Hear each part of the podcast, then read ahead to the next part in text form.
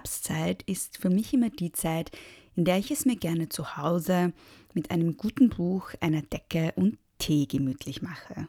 Oder eben mit einem Hörbuch. Und als Podcast-HörerInnen mögt ihr bestimmt Hörbücher auch sehr gerne.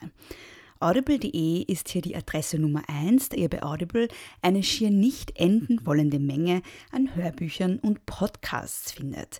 Aktuell beispielsweise den Krimi Kohlraben Schwarz, der alte Märchen und Mythen in einen Mystery-Kontext stellt und dabei mit den Stilmitteln von Regio-Krimis sowie von fantastischer Literatur arbeitet.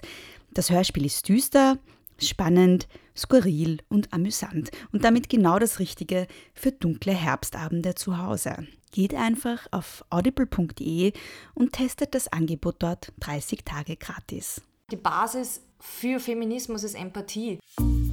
Wir leben in einer sexistischen, patriarchalen, rassistischen Gesellschaft. Da ist es vollkommen klar, dass ganz, ganz viel von diesem Sexismus internalisiert ist. Der steckt in allen von uns. Die grundsätzliche Frage ist halt, wie man damit umgeht. Der Grund, warum wir uns alle schlecht fühlen, ist die Verschränkung von Patriarchat und Kapitalismus. Feminismus, wie ich ihn verstehe, ist einerseits eine Haltung, andererseits eine Bewegung zur Transformation der Geschlechter und damit der Gesellschaftsverhältnisse. Es wäre meiner Ansicht nach eine Form von mangelndem Verständnis für gesellschaftliche Zustände, wenn man nicht empört zumindest oder wütend darüber ist, welche Ungleichheiten eigentlich gesellschaftlich vorherrschen. Also Wut ist gut. Hallo und herzlich willkommen bei Große Töchter. Schön, dass ihr alle eingeschaltet habt, schön, dass ihr wieder mit dabei seid und vor allem schön, dass ihr immer noch zuhört, obwohl große Töchter doch eine sehr ja, lange Pause eingelegt hat. Danke, dass ihr mir gewogen geblieben seid und vor allem ein ganz, ganz, ganz, ganz, ganz großes Dankeschön geht raus an all die treuen SupporterInnen auf Steady, die einfach, ja, ihre Abos nicht gekündigt haben. Und das haben tatsächlich die allermeisten von euch nicht getan. Und das fand ich sehr schön und sehr solidarisch. Und da möchte ich mich ganz herzlich bedanken. Danke auch an die, die dann auch noch geschrieben haben, ich soll mich nicht stressen und einfach die nächste Folge posten, wenn ich wieder so weit bin. Danke, danke an euch alle. Danke für die Geduld und danke für den andauernden Support trotz Pausen. Ähm, ein ganz herzliches Danke auch an die neuen SupporterInnen auf Steady. Danke Daniela, danke Johanna, Leonie, Marlene, Annelisa, Eileen, Martin, Brigitte, Sabrina und Anja. Vielen herzlichen Dank euch. Wenn ihr große Töchter auch unterstützen wollt, dann könnt ihr das ganz einfach auf steadyhq.com slash große Töchter Podcast. In der heutigen Folge ist Natascha Strobel zu Gast. Natascha ist Politikwissenschaftlerin, Autorin, Rechtsextremismus, Expertin und man muss es so sagen, ein Twitter-Star. Für große Töchter habe ich mich mit ihr über das Thema Rechtsextremismus und Geschlecht unterhalten. Also welche Geschlechterbilder, welche Frauen- und Männerbilder sind im Rechtsextremismus dominant? Wie unterscheiden sich alte Rechtsextremismen da von neueren Bewegungen? Ich habe mich mit ihr auch darüber unterhalten, ob es sowas wie einen rechten Feminismus geben kann und wie rechtsextremistische Ideen in die Politik einfließen, auch in die Politik von bürgerlichen Parteien. Viel Spaß mit der heutigen Folge. Hallo, liebe Natascha. Hallo. Herzlich willkommen. Danke, dass du dir Zeit genommen hast heute. Ähm, ich beginne meine Folgen immer mit der Frage, wer bist du und was machst du? Also bitte ich dich jetzt auch mal, dich kurz vorzustellen. Ja, hallo, ich bin die Natascha, Natascha Strobel. Ich äh, bin Politikwissenschaftlerin mit Schwerpunkt Rechtsextremismus und da insbesondere die neue Rechte bzw. die identitären und rechtsextreme Sprache. Ich schreibe auch für Zeitungen, ich schreibe Bücher, ich bin auf Twitter äh, ganz aktiv und da folgen mir ein paar Leute. Ein paar hunderttausend. Fast hunderttausend Leute, wo ja. ich unter dem Hashtag Netzanalyse äh, Analysen zu politischer und vor allem rechter Sprache liefere. und du bist Autorin, hast du schon gesagt. Mhm. Du hast auch gemeinsam mit Katrin Klösel und Julian Bruns das Buch Die Identitären geschrieben, wo es eben genau um das Thema geht, um die neuen Rechten oder neuen Rechtsextremen. Ähm, und heute möchte ich ein bisschen mit dir über das Thema Geschlecht und Rechtsextremismus sprechen und was so ähm, ja, was zum Beispiel rechte Männlichkeit ist, aber auch ob es mhm. rechten Feminismus gibt und wie der aussieht. Mhm. Ähm, Genau, vielleicht beginnen wir mal ganz allgemein. Ähm, es wird in deinem Buch auch immer wieder von dem Thema rechte Kulturrevolution gesprochen. Was ist das genau und was bedeutet das für Geschlecht? Mhm. Rechte Kulturrevolution ist ein Konzept der neuen Rechten, beziehungsweise es ist ihr erklärtes Ziel. Die neue Rechte, das ist eine Eigenbezeichnung, ich verwende den Begriff trotzdem, ähm, hat sich gegründet in Frankreich in den, in den 50er und 60er Jahren. Und die Idee war, es geht nicht mehr nur darum, Wahlerfolge zu erreichen, sondern es geht darum, eine Gesellschaft zu verändern, im Denken zu verändern, im Handeln zu verändern. Und nachdem es 1968 von links gegeben hat, braucht es von rechts, also eine rechte Kulturrevolution. Und das hat als Konzept, also die neue Rechte, die Nouvelle Droite, hat dann nach ganz Europa ausgestrahlt und eben auch in den deutschsprachigen Raum, wo es eine sehr wechselhafte Geschichte mhm. hatte, mhm. aber wo wir heute eine sehr aktive Szene haben, ähm, wo die Identitären quasi die, die jüngste Gruppe, die mit mhm. den jüngsten Aktivistinnen abbildet, nämlich mhm. Leute zwischen 15 und 35. Und diese Kulturrevolution möchte eben all das, was falsch ist in der Gesellschaft, was dekadent oder degeneriert, wie Sie das sagen, ähm, ist, möchten Sie gerne zurückdrehen auf eine fiktive Vergangenheit, die es nicht gibt. Und ganz zentral dabei ist die, die Frage nach Geschlecht, nach Sexualität, nach Geschlechterrollen und zurück zu einer, einer männlichen Männlichkeit, einer mhm. soldatischen Männlichkeit, einer martialischen Männlichkeit mhm. und gegen eben diese verweichlichten Softies, wie wir sie heute haben. Mhm. Ähm, du hast schon den Begriff Dekadenz verwendet. Was ist damit genau gemeint in dem Zusammenhang? Dekadenz ähm, tritt immer dann ein in einer rechtsextremen Analyse, wenn es einer Gesellschaft zu gut geht. Also wenn sie jetzt schon zu lange keinen Krieg hatte, mhm. ähm, nicht abgehärtet ist und, und eben in zu viel Wohlstand lebt und wenn sie quasi zu verwöhnt mhm. ist. Und Dekadenz zeigt sich dann immer an Zügellosigkeit, an Uneindeutigkeit.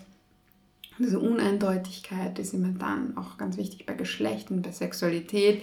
Und wenn man die, die Dekadenz ähm, Diagnosen von Rechtsextremen in den 20er und 30er Jahren hernimmt, vor allem wie es über, über eine Kabarettszene, ähm, wo sehr viel äh, experimentiert wurde, auch mit Geschlechterrollen äh, in, in den Clubs und in den Bühnen und in Kabarets, ähm, dann sieht man, wie ähnlich das ist ähm, mhm. zu dem, was heute gesagt wird über, über Prides zum Beispiel mhm. oder über äh, die queere Szene.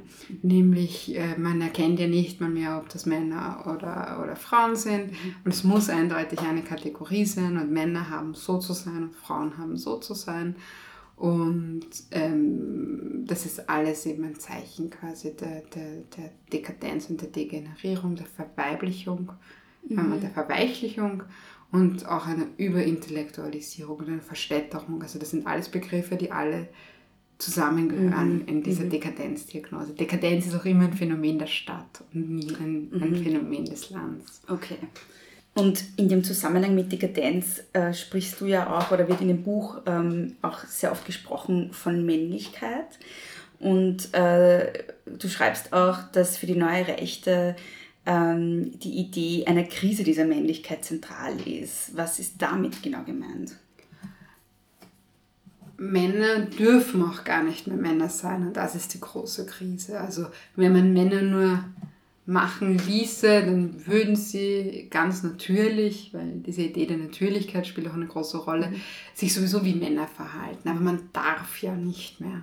Mhm. Ähm, man darf nicht mehr so sein, man darf nicht mehr so agieren, man darf es auch nicht mehr sagen, mhm. ähm, was Männer machen müssen, sollen. Und äh, ihre Idee von Männlichkeit ist eben eine martialische Männlichkeit, eine soldatische Männlichkeit, wo die Idee ist, Männer sind dazu da, um vor allem körperlich stark zu sein, damit sie ihre Frau, ihre Familie, ihr Land, ihre Religion, ihre Rasse Mhm. verteidigen können. Auch diese Idee, dass sie verteidigen, ähm, ist da ganz wichtig, weil die Welt ist groß und böse und jeder ist gegen jeden und deswegen muss man permanent verteidigen. Und dieses Verteidigen ist aber selten ein defensiver Akt, sondern das verschleiert, dass es hier eigentlich um, um Gewalt, um Angriff und um Krieg letztendlich geht. Also Männlichkeit und Krieg ähm, sind, sind ganz eng miteinander verwoben im rechtsextremen Denken. Worauf ist dieses Männlichkeitsbild geschichtlich zurückzuführen? Ähm, das ist einerseits eine, eine Mystifizierung auch wieder von Vergangenheiten, die so nicht existiert haben. Also der Mythos spielt auch im Faschismus eine ganz zentrale Rolle. Ähm, auf, auf, auf Sagen, ähm, auf Überlieferungen, auf Geschichten. Das heißt, dass man sich bezieht auf Sparta oder Rom oder die Wikinger. Das ist immer so ganz zentral, weil man da auch seine ideale Männlichkeit ähm, sieht. Aber das sind tradierte Erzählungen, ähm, wo man fast schon sagen muss, das ist naiv, ja, ähm, auf sowas ein Weltbild aufzubauen. Aber der Faschismus baut auf diesen ähm, tradierten Vergangenheiten äh, seinen eigenen Mythos auf. Und das ist natürlich aber auch, hat es seine Vorläufer. Es gab ähm, gerade im 19. Jahrhundert eine ganz äh, große Phase der Rückschau in die Vergangenheit, der Idealisierung in der Vergangenheit, die nicht ähm, so existiert, in der mystifizierten Vergangenheit. Das sieht man auch in der Romantik, wo das trotz allem noch einen zarteren Anstrich hatte, aber ähm, für den weiteren, also auch für den Faschismus und für den Rechtsextremismus sind die Ideen der Romantik ähm, ganz wichtig, wo es ähm, ja ganz, ganz stark um diese, um diese Mystifizierung ähm, vergangener Geschichte oder auch generell um, um Mythen ging. Und äh, das ist so der eine Strang, wo man Tristan und Isolde, und wo man all diese äh, Dinge halt herzieht ähm, und das tatsächlich als, als Lebens, ähm, ja, als, als Lebensbild annimmt. Und das andere ist natürlich quasi die, die eigene Geschichte, die eigene Geschichte oder die Geschichte des Landes, die man dann als eigene Geschichte auffasst. Und da spielen natürlich vergangene Kriege eine ganz zentrale Rolle. Und im, im Rechtsextremismus spielen vor allem ähm, der Zweite Weltkrieg, aber das wird oft übersehen, vor allem auch der Erste Weltkrieg nach wie vor eine ganz, ganz wichtige Rolle, weil es dieser Mythos der im Feld unbesiegten Soldaten ähm, einfach nach wie vor ganz zentral ist und weil diese Idee vorherrscht, äh, wenn der Erste Weltkrieg nur gewonnen wäre, dann wäre diese furchtbare Zeit äh, danach nicht gekommen, die ja so als das Grundübel angesehen wird. Ähm, welche Unterschiede im Geschlechterbild lassen sich denn feststellen zwischen den alten Rechten unter Anführungszeichen und im deutschsprachigen Raum? Denkt man natürlich da immer an die, natürlich unter Anführungszeichen, an die Nationalsozialisten und den neuen Rechten, wie beispielsweise die Identitären. Relativ wenig eigentlich, denn die alte neonazistische Rechte und die neue Rechte unterscheiden sich weniger in der Ideologie ähm, als eben in der Strategie. Und gerade im Geschlechterbild äh, ist das alles sehr nah zusammen. Also es ist ganz klar, die Aufgabe von Frauen und die, die als Frauen definiert werden, ist es einfach die Reproduktion der Nation, der Rasse, äh, es ist Kinder, völkisch wünschenswerte Kinder in die Welt zu setzen. Und alles andere kommt danach. Was die Identitären schon machen, nachdem sie eine sehr junge Zielgruppe äh, haben und sehr junge AktivistInnen haben, ist, dass sie im Gegensatz zu anderen Organisationen einen gewissen Freiraum geben. Ähm, das heißt, Frauen, vor allem sehr junge Frauen, können ein paar Jahre tatsächlich auch Aktivistin sein. Weil sie nicht verlangen, dass, also, und es auch nicht so gelebt wird, dass sie mit Anfang 20 ähm, alle jetzt schon Kinder bekommen müssen. Aber es ist ganz klar, dass das das ist, auf was es hinausläuft, mhm. aber sie können davor ein paar Jahre tatsächlich Aktivistin sein. Das ist in vielen anderen Organisationen nicht so, ähm, wo es eine ganz klare Trennung gibt ähm, und wo es sogar eine, eine Geschlechtersegregation gibt, äh, wenn man sich anschaut, das burschenschaftliche Spektrum, wo mhm. Die Burschenschaften, das sind die Männer und die Mädelschaften, äh, das sind die Frauen und auch wenn es ähnlich klingt, die haben ganz andere Aufgaben mhm. und sind nicht nur einfach die männliche Version mhm. oder die weibliche Version mhm. voneinander.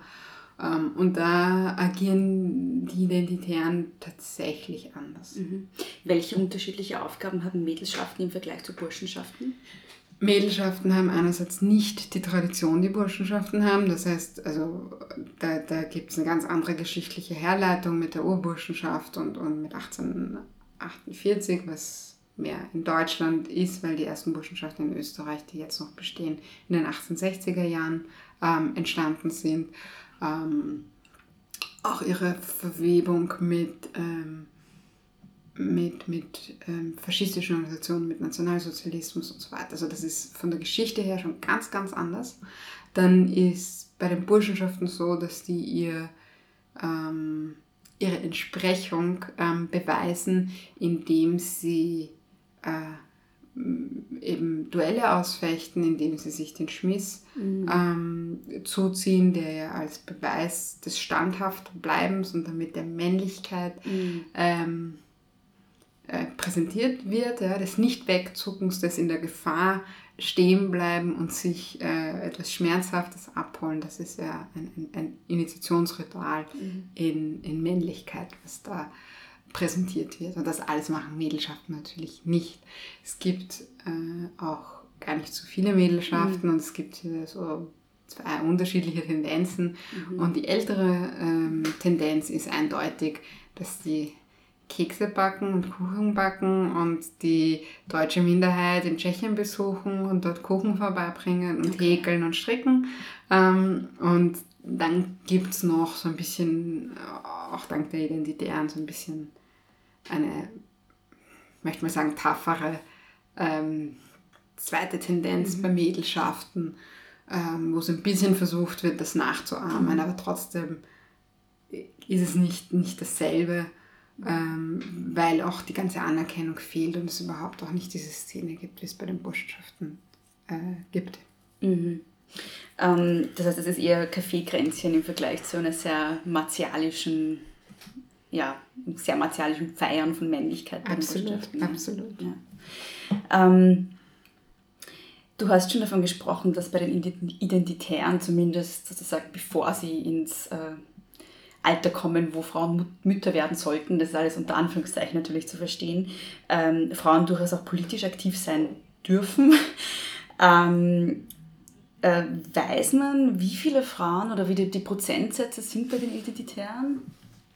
Es ist ganz schwer zu sagen, wie generell ganz schwer zu sagen ist. Ähm, Mitgliederschätzungen, die schwanken auch. Ähm, Fakt ist, dass auf Funktionärsebene, die komplett männlich besetzt. Das heißt, dort, wo Entscheidungen formell getroffen werden, sind es Männer. Fakt mhm. ist auch, dass die Personen, die in der Öffentlichkeit stehen oder angehimmelt werden, Männer sind. Mhm. Und als sie noch in den sozialen Medien aktiv waren, war das ganz interessant zu beobachten. Die identitären Männer, die waren auf Facebook und auf Twitter und äh, überall dort, wo man reden und diskutieren kann mhm. und haben Videoblogs gehabt und Podcasts gehabt. Und bei Servus TV. Und bei Servus TV sind sie gesessen. ja. Und die identitären Frauen waren vor allem auf Instagram. Und jetzt mhm.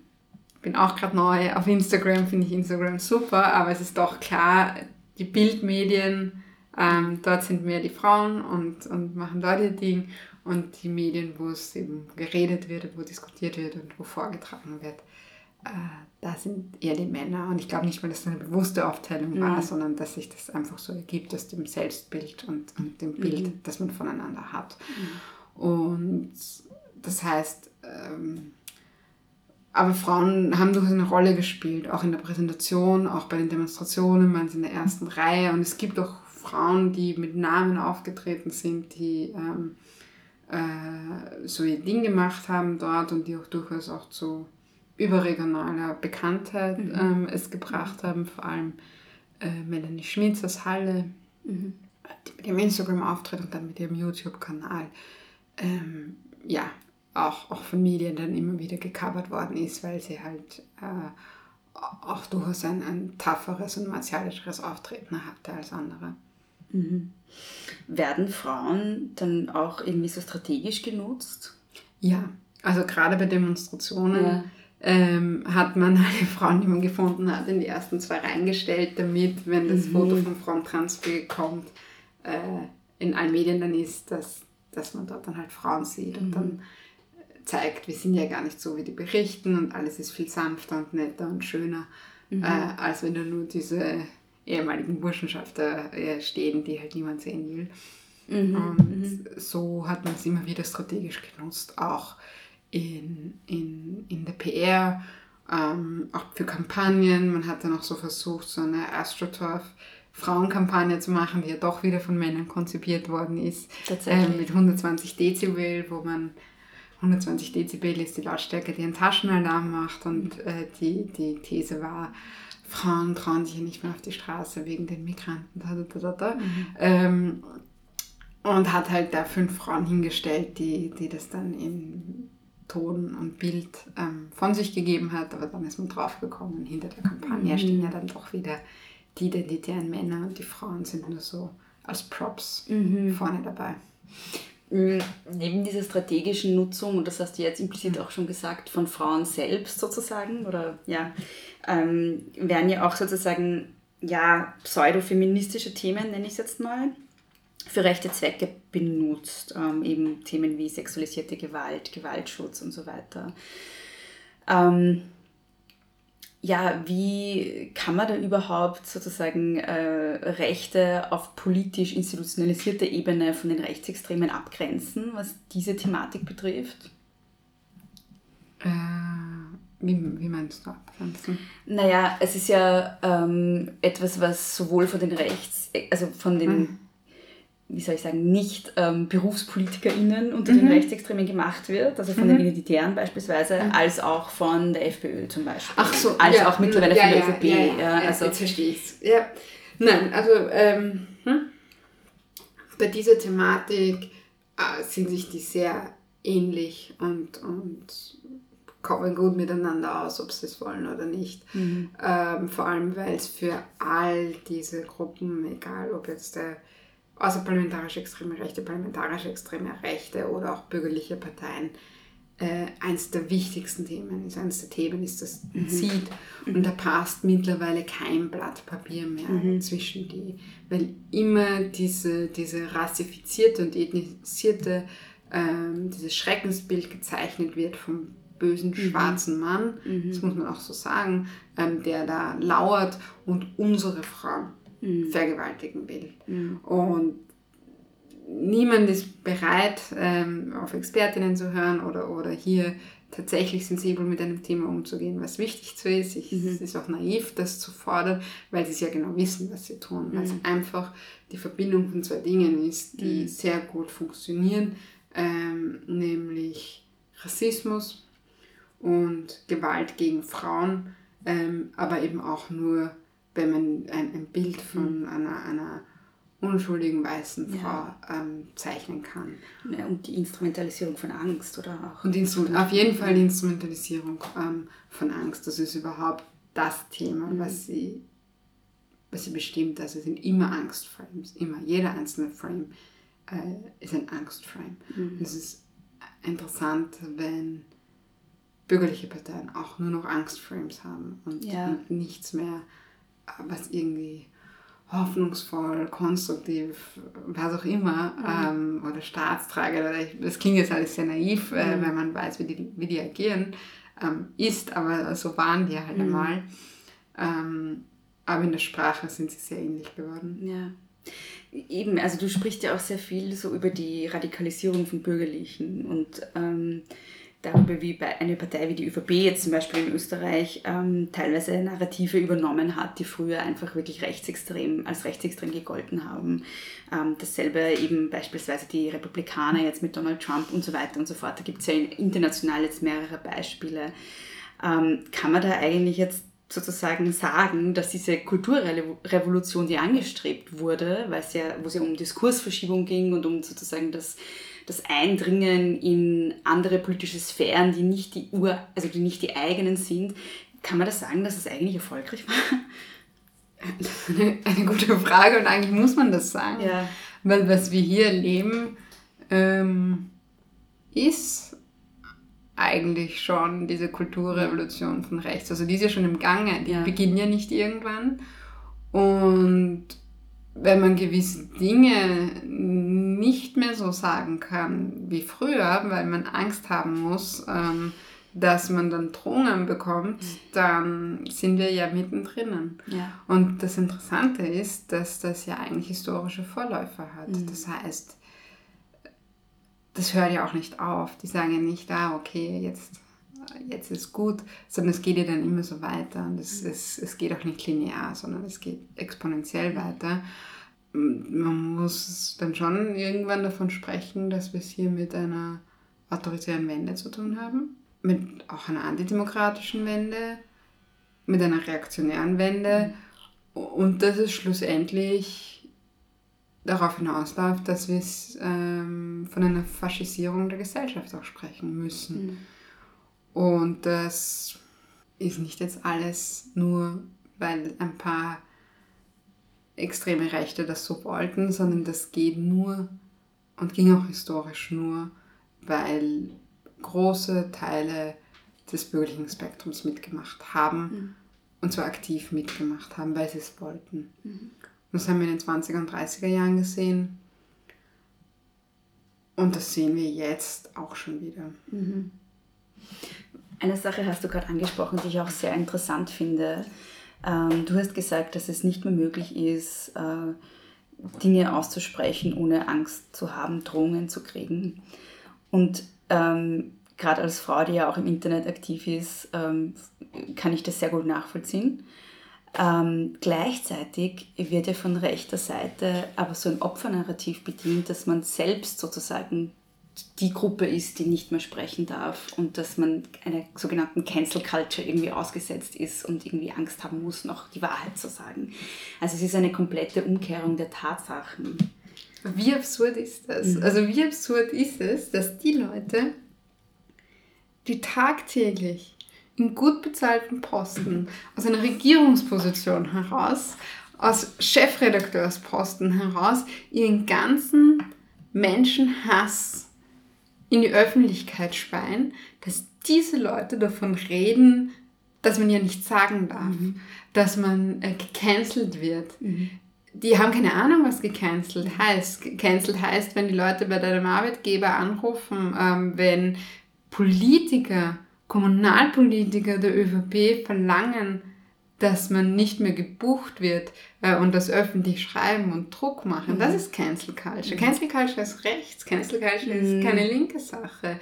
Ähm, was diese Leute eigentlich wollen, und dann äh, verstecken sie sich hinter Begriffen wie Cancel Culture ähm, und Political Correctness und man darf ja nicht mehr, ist, dass jede einzelne Person mit ihnen übereinstimmt. Sie halten Widerspruch nicht aus. Sie halten nämlich Uneindeutigkeit nicht aus. Sie halten Ambivalenz nicht aus. Sie halten Diskurs nicht aus.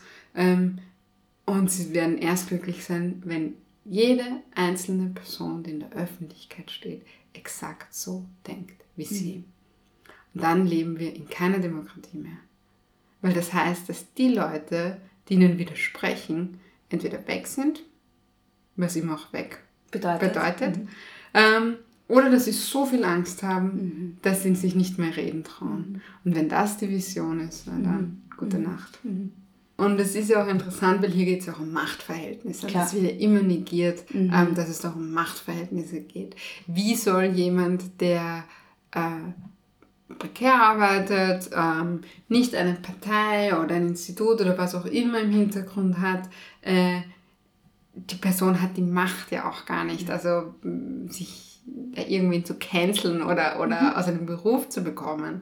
Aber wenn eine Person mit all dieser Macht, mit dieser formellen Macht, mit dieser bürokratischen Macht im Hintergrund auf eine Person, die viel schwächer ist im, im, institutionellen Framework und, und ähm, was Macht betrifft, auf die losgeht, das ist natürlich anders zu bewerten. Und äh, alle Leute, die, die, die das nicht sehen wollen, sondern immer so tun wollen, als wäre alles äh, genau gleich, weil wir alle gleich sind, das ist ja, das ist ja intellektuell so billig, Ja. ähm, in, in einer Gesellschaft außerhalb von Machtverhältnissen zu denken. Ja, ähm, so, du hast jetzt, also ich wollte nochmal auf das Thema ähm, die Rolle von Frauen bei den Rechten irgendwie zu sprechen kommen. Ähm, ich habe so ein bisschen recherchiert zum Thema rechter Feminismus ähm, und finde das Thema ja sehr interessant, weil ich auch selber nicht so richtig weiß, wie ich das einordnen soll. Aber äh, findest du, dass Feminismus recht sein kann? Nein. Also nicht meine Definition von Feminismus. Ich glaube, dass es Definitionen von Feminismus gibt, die das erlauben. Ähm, liberale Definitionen, ähm, Larifari-Definitionen von Feminismus, um es mal so zu sagen. Ich glaube, ähm, dass Feminismus immer ähm, die Überwindung des Patriarchats äh, zum Ziel haben muss und deswegen immer eine in die Zukunft gerichtete, progressive Ideologie sein muss. Und das geht sich nicht aus mit einer rechten Ideologie. Ich habe ähm, das Manifest zum nationalen Feminismus vom Mädelring Thüringen gefunden. Und da wird geschrieben, deutsche Frauen wehrt euch gegen das Patriarchat und politische Unmündigkeit. Und das finde ich so interessant, weil ich mir gedacht habe, wie ich, ich, ich verstehe einfach nicht, wie das irgendwie mit einer rechten Ideologie zusammenzukriegen ist. Also ich verstehe es einfach nicht. Ich, ähm, kannst du das aufklären? Das geht nur, wenn man das Patriarchat woanders verortet. Äh, wenn man meint, man lebt schon in einer gleichberechtigten, guten Gesellschaft äh, und will nicht einen gesellschaftlichen Rückschritt, der von außen kommt, ähm, haben. Und das Patriarchat ist dann natürlich äh, muslimisch oder wie auch immer. Ähm, und gegen das wehrt man sich, gegen diese Macho-Kultur. ähm, Im Gegensatz, wo die in Deutschland auch die rechten Männer mittlerweile alle total anerkannt haben, dass Frauen äh, gleichberechtigt sind. Das geht nur mit, dieser, also mit diesem Gedankenkonstrukt. Also auch so, ähm, tatsächlich ist das ja auch was, was in Österreich eine ÖVP-Ministerin gesagt hat, dass, die, dass das Patriarchat von draußen reinkommt, so quasi. Ja? Also es ist wieder mal interessant, wie sehr das eigentlich auch die bürgerliche, die, ja, die, die bürgerlichen Parteien eigentlich durchdringt, diese Idee. Ne?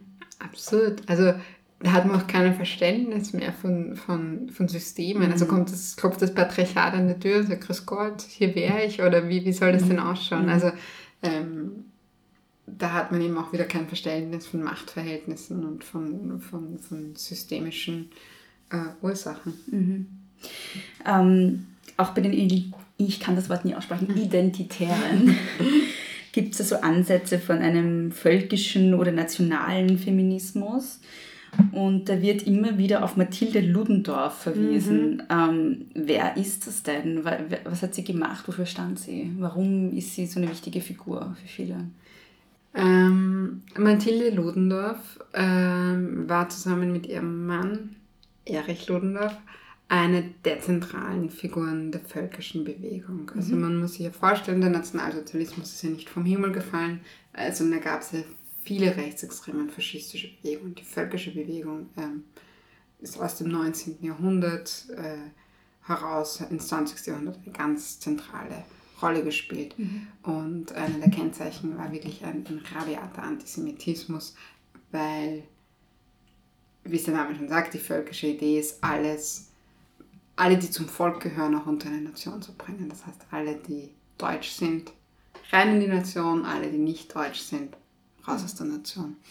Und Erich Lundorf war auch also ein sehr, sehr populärer ähm, Politiker, äh, Militär am Kapputsch beteiligt. Ähm, so, also da waren quasi Royalty, wenn man so will. Okay, ja. äh, und Mathilde Ludendorff war selbst auch ähm, für sich äh, sehr populär und hat sich auch äh, intellektuell ähm, viel betätigt und ist eben eine der, der Begründerinnen des völkischen Feminismus. Sie hat dazu eine Doktorarbeit geschrieben, wo sie ähm, wo sie widerspricht der These, dass äh, Männer und Frauen nicht dieselben intellektuellen Fähigkeiten äh, hätten.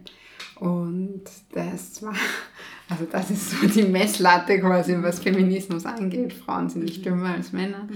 Ähm, und sie hat es aber natürlich völkisch ähm, gedeutet als, als Politikerin der völkischen Bewegung. Das heißt, es ging vor allem um deutsche Frauen, Okay.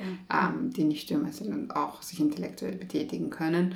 Und er hat dann auch äh, Organisationen mitbegründet, ähm, wo nationale Frauen eben zusammengekommen sind, hat aber, und das ist jetzt da keine, äh, ja, wie auch immer man das feministisch deuten will, aber sie hat ganz klar unterschiedliche Felder auch gesehen für Männer und Frauen äh, in, in der Betätigung dann quasi für dieses Volk. Du hast ja vorhin schon auch die Mädels, Mädelschaften angesprochen und dass die großteils halt keinen politischen Zweck verfolgen in dem Sinn, sondern es halt eher auch darum geht, so weibliche Tugenden irgendwie zu, also hochzuhalten und halt irgendwie gemeinsam Tee zu trinken und Kuchen zu backen. Ähm, Gab es oder gibt es eigentlich auch politische Organisation von rechten Frauen, wo man wirklich sagen kann, die, hat, die hatten in- irgendeine Form von Gewicht oder ging es wirklich um politische ähm, Betätigung tatsächlich? Also es gibt in es gibt Frauenorganisationen in verschiedenen Spektren ähm, der extremen Rechten. Es gibt auch im Neonazismus ähm, Ringnationale Frauen zum Beispiel. Es gibt auch im, im Neofaschismus, ähm, auch in diesem popkulturellen ähm, Neofaschismus, wie wir ihn kennen, gibt es äh, Frauenorganisationen zum Beispiel. Das große Vorbild der Identitären ist ja Casa Pound. Das ist eine, eine äh, neofaschistische Organisation aus Italien. Anfang der 2000er gegründet mit all diesem Popkultur, sehr straight Ästhetik, aus einer Hausbesetzung heraus ähm, und so weiter äh, gegründet. Und neben zum Beispiel eine Frauenorganisation, die heißt Tempo di essere madre, das heißt Zeit, Mutter zu werden. Und das ist der Name der Frauenorganisation. Das zeigt, ähm, selbst bei denen quasi, wo so eine Dynamik drinnen ist und, und wo jetzt was Neues geschieht, selbst da sind Frauen so reduziert ähm, auf diese Rolle. Und auch der, äh, also der Ring nationaler Frauen, der für den Neonazismus ganz wichtig ist, ähm, ja, also die, die, die haben eine gewisse politische Rolle und die dürfen auch Reden halten zum Beispiel. Ähm, aber es, es läuft immer daraus hinauf, es, immer bei jeder einzelnen Organisation läuft es daraus hinauf, dass sie da sind, um Kinder zu kriegen. Kinder zu kriegen. Und zwar Ja. völkisch wünschenswerte Kinder zu kriegen. Was sind völkisch wünschenswerte Kinder?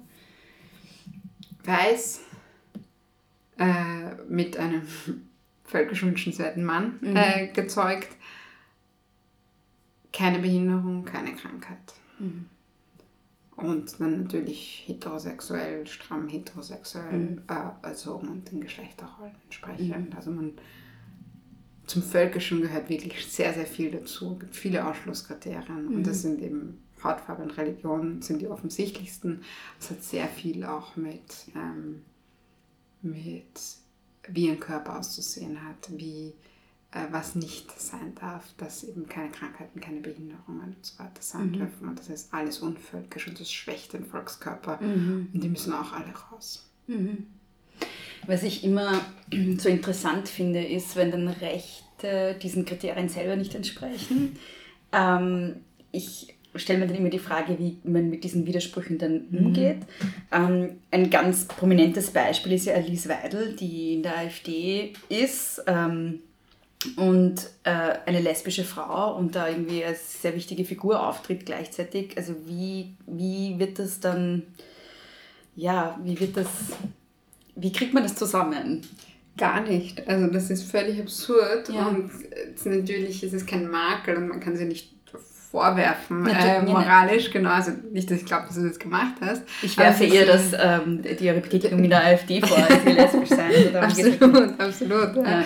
Aber es ist absurd. Es ist Ja. absurd, dass man sich alles im Kopf nicht zusammenkriegen, egal welche Rationalisierung sie da hat. Mhm. Ähm, und das, das zeigt sich aber auch, wie, wie, wie wandlungsfähig das ist. Mhm. Weil wenn es einem gerade in den Kram passt, dann ist man so nach außen hin plötzlich für Homosexualität, wenn man es ins Feld bringen kann, äh, gegen Muslime. Und Mhm. wenn man äh, Frauenrechte ins Feld bringen kann, dann, dann geht das auch. Und genau, genau so hat man auch schon äh, gegen Juden und Jüdinnen zu Beginn des 20. Jahrhunderts organisiert. Die waren die, äh, die die Frauen angegrapscht haben. Die waren die, die nicht modern und hinter zurückgeblieben und so weiter waren.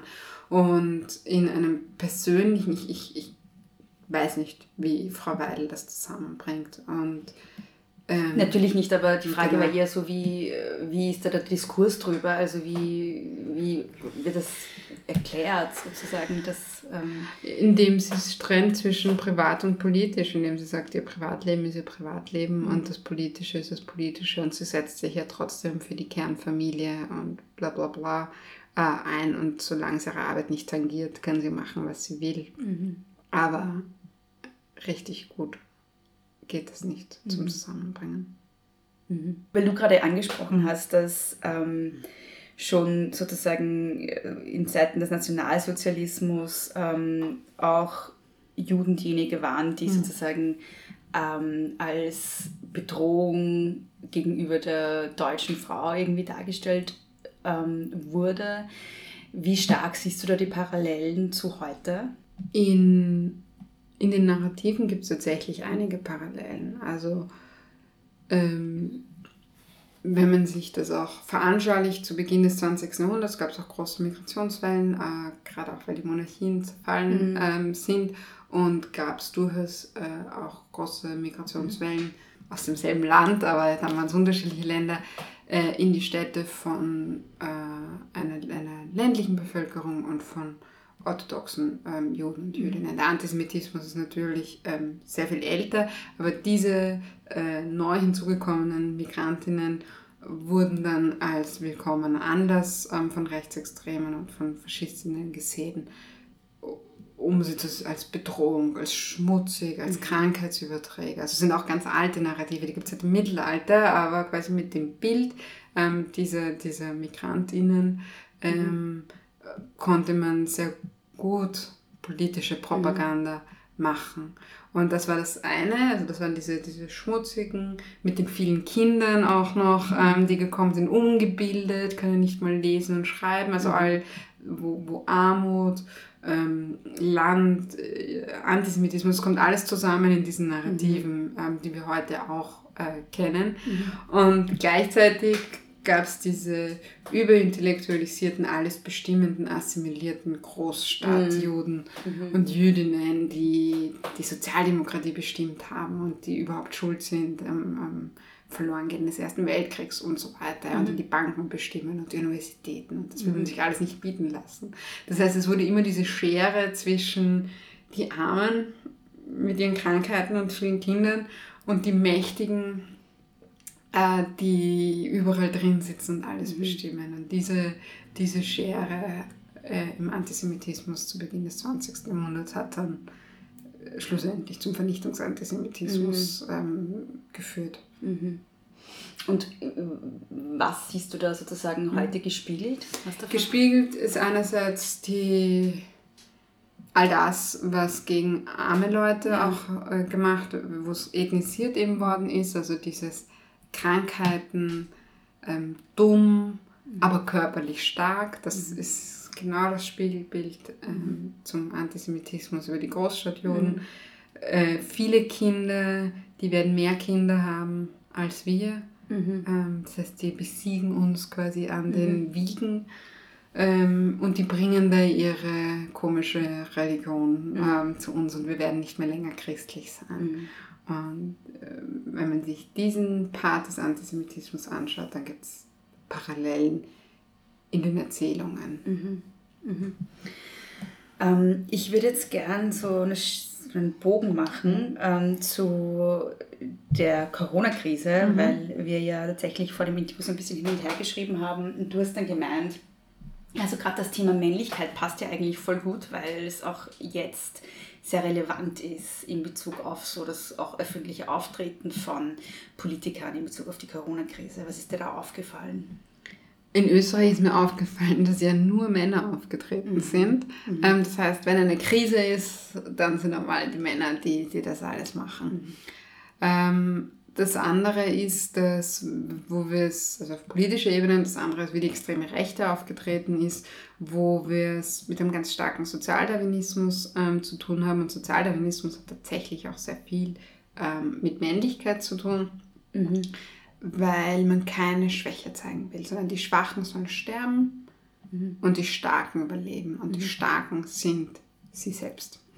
Und diese Idee, dass Schwäche etwas ist, was man ausmerzen muss und Stärke etwas ist, was belohnt werden muss, nämlich mit dem Leben belohnt werden muss, ähm, ist tief im Rechtsextremismus drin, ist tief im Faschismus drinnen und ist die Basis ähm, von, von dem Sozialdarwinismus, den wir auch jetzt sehen ähm, bei der, bei der Corona-Krise, dass Männlichkeit sich eigentlich nur über Stärke ähm, definiert und Stärke ist immer körperliche Stärke.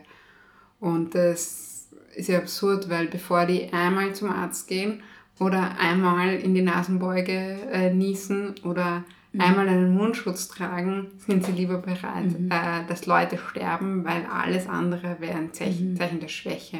Und das ist ja dann schon, also äh, das ist ja neurotisch äh, fast schon, was sie für eine Panik davor haben, eine eigene Schwäche zu zeigen. Und deswegen bin ich keine Expertin, aber Faschismus und Rechtsextremismus müsste man immer auch durch die äh, psychosoziale Linse sehen, weil das, also gerade in dieser Corona-Sache, das ist ja absurd, ähm, wa- was man da mit sich selbst im Unreinen sein muss, um, um nicht bereit zu sein, minimalste Vorgaben denen Folge zu leisten.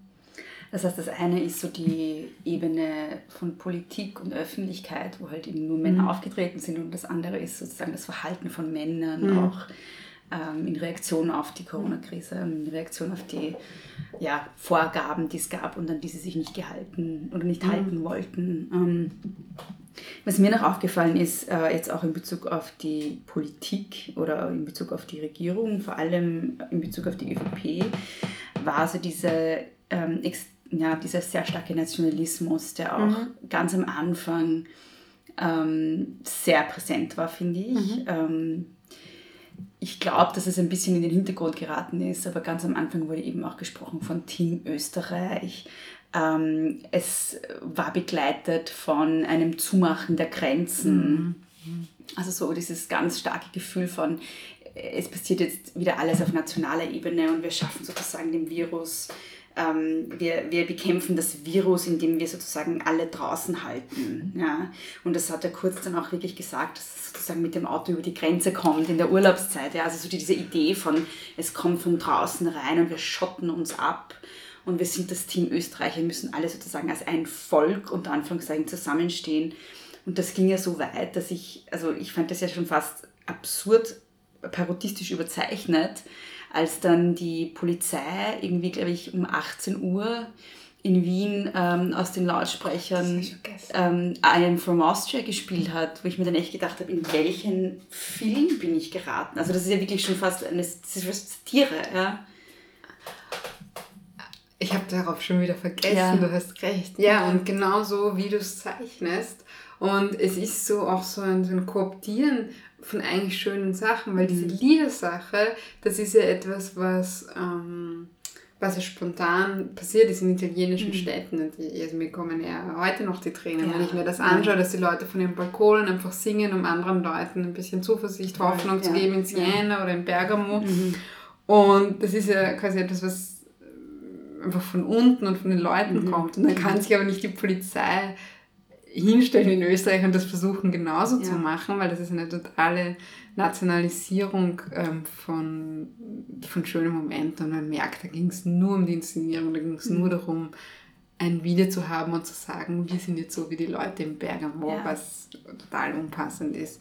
Und sonst ist es genauso, ähm, wie du gesagt hast, diese Renationalisierung mit all den Dingen, die du beschrieben hast, ähm, verbunden auch dieses, es gibt keine EU mehr, es gibt keine Nachbarländer mehr, Ja. es gibt nur noch uns Ja. und mit unserem äh, Anführer an der Spitze, äh, der uns da jetzt rausreißt oder nicht. Und wir müssen kämpfen gegen das Virus und das nicht als eben als ja, äh, so Pandemie und eine Pandemie, denen sind Grenzen völlig wurscht, ähm, zu verstehen, sondern so als nationalen Kampf, was völlig abstrus ist. Wie man ja auch gesehen hat, zumal äh, die Grenzen zu ja sogar besser gewesen wäre für die Nachbarländer, wenn es früher gewesen wäre, Ja. weil Österreich der Hotspot war. Genau. Also wir brauchen das Ja. Virus uns nicht, muss nicht über die Grenzen kommen, es war schon die ganze Ja, Zeit da. Ja. Und es ist ja halt auch der, eine der Kriterien dafür, dass es eine Pandemie ist, dass es halt international stattfindet. Also, ähm, was ich noch, auch noch interessant fand in der Corona-Krise, weil du eben vorher auch gesprochen hast von, diesem, von dieser rechten Vorstellung von Stadt im Vergleich zu Land. Ich fand, das kam auch ein bisschen, also das hat man an mir auch ein bisschen bemerkt, dass dann irgendwie ähm, äh, Wien auch so gezeichnet wurde als das also das sozusagen der gefährliche Ort, wo halt irgendwie Corona stattfindet. Und ähm, ich finde, das hat man schon auch gemerkt. Also ich habe da einige Erzählungen gehört von Leuten, die dann irgendwie von Wien halt auch ans, aufs Land gefahren sind und dass da dann steht dann sozusagen mit sehr viel Skepsis begegnet wurde, weil die halt dann Corona reinbringen. Also ich äh, auch, das ist ja, wie du gesagt hast, ein Element so rechter Ideen. Und das fand ich interessant, dass, die sich, dass sich mehrere solche Dinge dann in der Corona-Krise so rauskristallisiert haben. Ja, also das hat sich natürlich auch gut ergeben. An sich schon die Ressentiments ähm, gegen die Stadt, die historisch ganz tief sind. Und dann sind es auch noch, und dann ist es die Stadt, die das Virus bringt. Nicht Ischgl, nicht St. Wolfgang, äh, sondern Wien, wo natürlich sind in Wien nominell mehr Fälle als woanders, aber Wien hat halt noch zwei Millionen Einwohnerinnen. Und das ist halt mehr als, als Kiekrich-Sportschen, so ist es halt. Ja. Und genau, da wurden halt aber auch ganz billig einfach die Ressentiments gegen die Stadt ähm, wieder ausgespielt. Und so viel halt dann zu Team Österreich. Also Ja. dann dieses Team Österreich, aber ohne Wien. Ja, ja.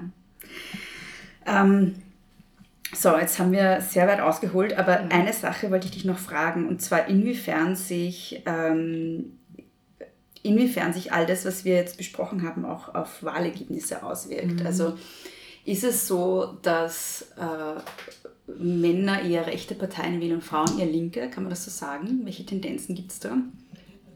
In den westlichen Ländern gibt es diese Tendenz. Männer, vor allem junge Männer, wählen rechte Parteien und Frauen, vor allem junge Frauen, wählen eher progressive, linke, grüne Parteien. Äh, wenn man es dann aber weiter aufsplittet, zum Beispiel in den USA, dann kommt man drauf, dass weiße Frauen mehrheitlich Trump zum Beispiel gewählt haben. Und jetzt kann man von Kausalität und Korrelation, das kann man ganz weit ähm, aufdröseln. Es hat auch was mit Einkommen zu tun, es hat auch was damit zu tun, äh, in wo geografisch die Leute leben und so weiter und wer dann noch wählen geht, also geschenkt.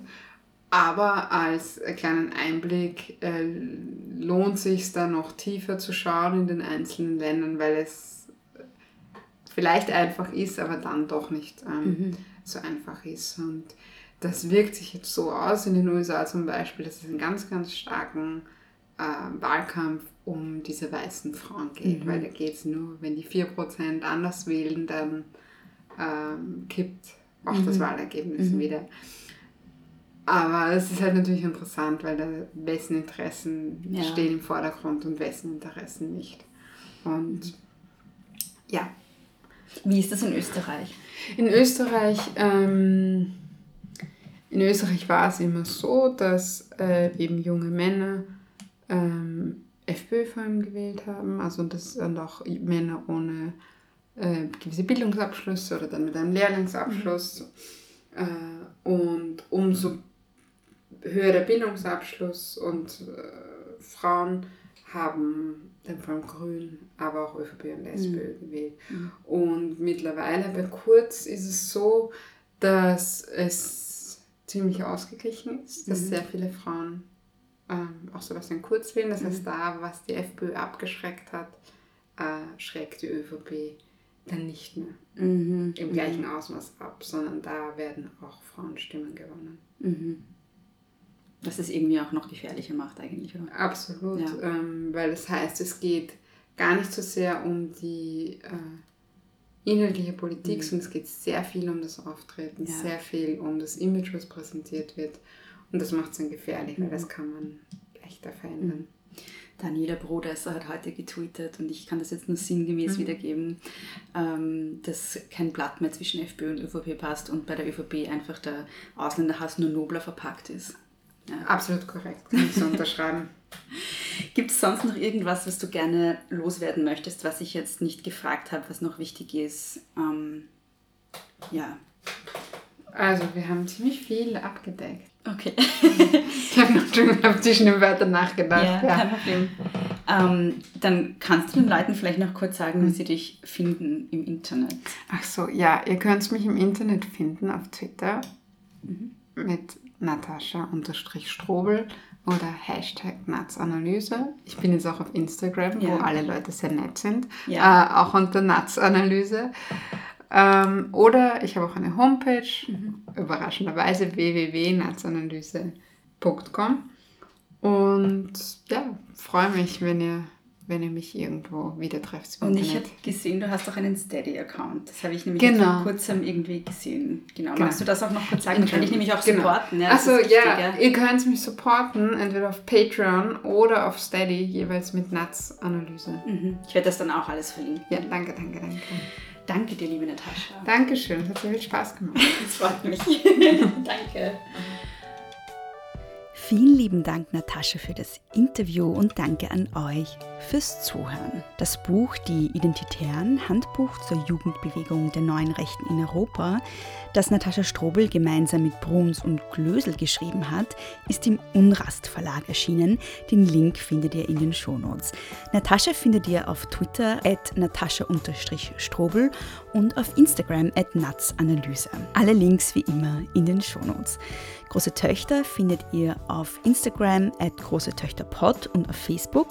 Mich findet ihr auf Instagram und auf Twitter at Frau Frasel. Große Töchter hat außerdem eine Homepage großetöchter-podcast.at und ihr könnt den Podcast unterstützen auf steadyhq.com slash große Töchter Podcast, indem ihr den Podcast abonniert teilt und Freundinnen davon erzählt. Danke nochmal fürs Zuhören und bis zum nächsten Mal. Nicht kleinkriegen lassen.